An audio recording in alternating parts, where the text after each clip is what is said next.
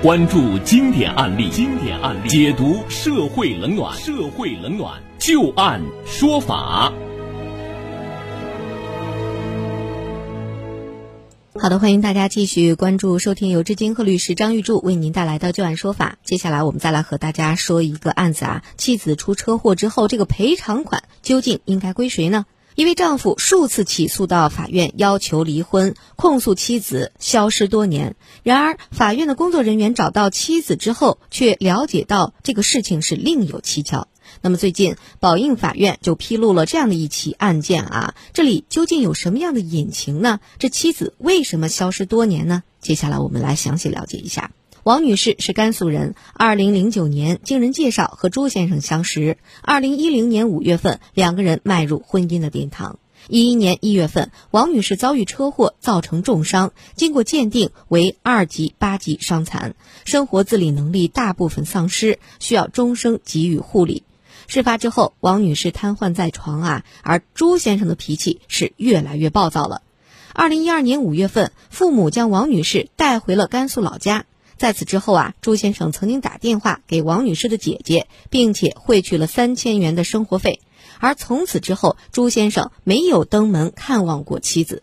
之后，朱先生数次向法院提起离婚请求，表示自己和妻子彼此未能建立起真挚的夫妻感情。声称，自从被家人接走之后，这妻子便再也没有和自己联系过了。早在二零一一年十二月份，朱先生曾经以妻子王女士法定代理人的身份，向法院提起过道路交通事故损害赔偿纠纷的诉讼。当时啊，法院做出了一个相应的判决，是由保险公司和肇事一方承担相应的赔偿责任，一共是赔了四十多万元。那么判决生效之后，朱先生代妻子王女士领取了全部的赔偿款，而这一切，王女士和她的家人是并不知情的。王女士的姐姐回忆起当年的情形，说到交警大队的时候就喊我们一家人去，但是呢，她到法院起诉的时候从来不喊我们，我们什么也不知道。二零一八年，朱先生再次向法院提起离婚诉讼，法院综合了此前的情况，决定展开深入调查，特别是对于这四十万元的车祸赔偿款的去向进行核查。而调查过程当中，法院远赴甘肃找到了王女士。法院告知王女士啊，说你的丈夫朱先生向法院起诉要和你离婚。王女士听后也表示同意，说她从来也没有看过我。法院考虑到车祸发生以后啊，这对夫妻已经有六年没有生活在一起了。现在男方起诉要求离婚，女方表示同意离婚，但是女方王女士的权益受到了严重的侵害啊。当地法院立即依法对于朱先生财产是采取了财产保全措施。诉讼过程当中，王女士要求丈夫朱先生返还自己应当获得的交通事故赔偿款，并且要求对方要给予自己适当的经济帮助。法院认为，婚姻关系的维系是以感情为基础。朱先生多次向法院起诉要求离婚，王女士也表示同意，就应该认定双方的夫妻感情确实已经破裂，已经没有和好的可能了。根据相关法律规定，一方因为身体受到伤害获得的医疗费、残疾人生活补助费等费用是夫妻一方财产，因此王女士因为交通事故获得的这个赔偿款四十多万元啊，就应该认定为她的个人财产。而考虑到朱先生及其家人因为王女士受伤治疗的时候也垫付了大量的费用啊，朱先生在返还赔偿款的时候啊，这个垫付的有关的治疗方面的费用就应该予以扣减。法院认定朱先生应该返还给王女士的费用是二十三万多元。同时，法院还认为说，因为夫妻之间有相互抚养的义务啊，王女士回到甘肃老家之后，朱先生从来没有上门照顾过妻子，也没有进行过任何的探望，也没有尽到抚养的义务。法院综合相关的因素，最终酌定，朱先生应该向妻子王女士支付的抚养费用是六万元。那综合以上，最终判决结果是准予两个人离婚。另外，朱先生要支付给王女士相关的费用，一共是二十九万多元。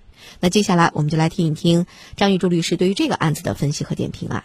其实这个案子呢，就涉及到什么呢？夫妻生活当中哪些财产为共同财产，哪些财产为个人财产？民法典呢一千零六十二条讲的非常清楚，工资、奖金、劳务报酬，说白了你这是劳动报酬。嗯第一，第二项呢是生产经营投资的收益，第二项呢其实就应该说什么？是经营收益，是吧？第三项知识产权收益，第四项继承或者受赠的财产。但是呢，它这里边说本法一千零六十三条第三款规定的除外。一千零六十三条第三款讲的是什么呢？什么除外呢？就是继承和受遗赠明确指定的继承人或者受遗赠人了，或者受赠人了，那么不归夫妻双方所有，只这是归一个人所有。比如说父母，我就指定我这个房子我就是赠给我女儿的，或者是我儿子的，这个就不算是夫妻共同财产了，是吧？嗯对对对，有明确指定了，否则的话，就像我们以前，其实我们探讨民法典没有规定以前，你还记得我说过吧？我说其实就指的是一般和特殊，是吧？说你继承受赠，那么一般应该推定为夫妻共同财产。如果你要说归他个人，那是特殊，特殊呢需要你举证，对吧？一般的不需要你举证。民法典这一颁布了之后呢，与我们俩说的是一致的。这个当然了，人家也没请示过我们。嗯，第五个呢就是其他应当归共同所有的财产。那么一千零六十三条，那六十二条是夫妻共同财产。那究竟什么这个特殊的情况都有哪些呢？跟你说的很清楚，第一个婚前财产，第二个，你看啊，这个是比以前改的比较多。嗯一方因受到人身损害获得的赔偿或者补偿，这个这个赔偿，你看他一共赔了四十万，是不是啊？对，这个赔偿呢，包括什么呢？包括了赔偿金、嗯残疾赔偿金、护理费、营养费、误工费。原来呢讲的是什么？护理费、营养费、误工费，这个争议都比较大，能不能视作个人财产呢？以前争议比较大，尤其是护理费。为什么护理费？老头儿护理了，老头儿的财产减少了，对，是不是？很多的时候，这个护理肯定都是夫妻的另外一方去护理。对于他来讲，可能他是不能上班了，他自己的个人财产，他能获得的这个收入减少了。但是呢，对方受伤的这一方，他的这个护理费又不是夫妻共同财产，又是这个受伤的这一方的个人财产，在这一块的确是有一些争议哈。啊，所以说这次呢，给你明确了，就都归这个受伤的人了，个人财产。第三个呢，就是遗嘱或者赠与合同中确定只归一方的财产，就跟我们说的那个第三款啊。嗯，就前一条的那个特殊情况。哎，第四个呢，就是一方专用的生活用品，你比如说他用的手镯、耳坠、手表这些归个人，还有其他应当归一方的这个财产。所以民法典这次呢弄得非常清楚，因此呢就是这个四十万归人家个人，但是考虑到男的以前也垫了不少钱，把这个人家给他刨出来，嗯是，吧？所以说呢，最后呢给了他这么多钱。那张律师说到这儿啊，说到这个夫妻共同财产的时候，突然间想一个题外的一个问题啊。之前有人讨论过这个红包的问题，就给小孩子的红包。这个红包作为家长来讲，是因为我先把我的钱给到别人家，别人家才会给我家的孩子红包。那你要说这红包归孩子，那我的这个损失谁来填补？围绕这个给孩子这个红包，究竟算大人的这个财产呢，还是小孩子的财产？呃，也有过一段争议，您怎么看待呢？这个呢，首先是给孩子的财产，哦，就是孩子的，赠与讲的非常清楚，嗯，给压岁钱。第二呢，就是你讲那个，我大人给的他钱了。对，其实是个交换嘛，这个呢不能理解为交换，换是什么？孩子得到受赠的一个原因，对吧？对说那是交换，那就归大人了。你嗯给我一百，我给你一百，明天咱俩一块儿看病去。所以说，就说我给你孩子一百，这是一个人情；你给我孩子一百，这也是个人情。孩子受了一百呢，为什么人家要给你这一百呢？是因为他是个什么呢？因为你给了人家人情了，嗯人家也在还你的人情。嗯，孩子受赠的一个原因。明白了，是吧？所以说，就说我照顾了邻居老人了，邻居老人把财产给了我了，你说这是个交换吗？嗯，不能算这，个交换。如果说你看这一个房子好几百万，你照顾老人照顾了三年，那我算上两个护工、三个护工，加起来你也到不了三百万，是吧？这里边更多的受赠的更多的是个情感的因素，明白而。不能用等价交换。嗯，那张律师，我们再回到这个案子当中啊，这个案子当中，除了因为交通事故获赔的这个赔偿款四十万有一个争议啊，另外我看法院最终还判了一个，因为你六年时间作为丈夫来讲，你没有照顾过自己的妻子，所以又赔了一个抚养费六万元，这个是怎么来的呀？这个是可以判赔的吗？这个我在民法典当中我没发现啊，原来这个最高人民法院司法解释当中是是有的。哦，夫妻之间呢有相互付出的义务，那么你六年你没有管人家，你应该适当的给人家一定的补偿，是吧？就好像我们以前说，婚内财产都是共同的，但是呢，如果一方受伤了，需要你得到辅助，你不管，是吧？法院可以在婚内把财产划分清楚，只是这么一个意思。所以说你六年没管，夫妻之间你没有履行夫妻之间辅助的义务，这样呢，让你给一定钱再作为补偿。也就是说，如果要是在夫妻关系存续期间，一方比如说受伤或者是有大病，另外一方他一直不照顾的话，作为受伤的这一方是可以要求对方给一定的这个经济的补偿，是这意思吗？在没有分财产之间，可以要求给的。啊，分了以后就不能再要求了。比如说我分了以后，我开始的时候我不知道这个治疗要花费这么长的时间，会花费这么多。比如说啊，刚开始我们已经分了。一人归一半吧，但是后来我发现确实是我自己力不从心了，我要求对方再来给我一定的补偿，可以吗？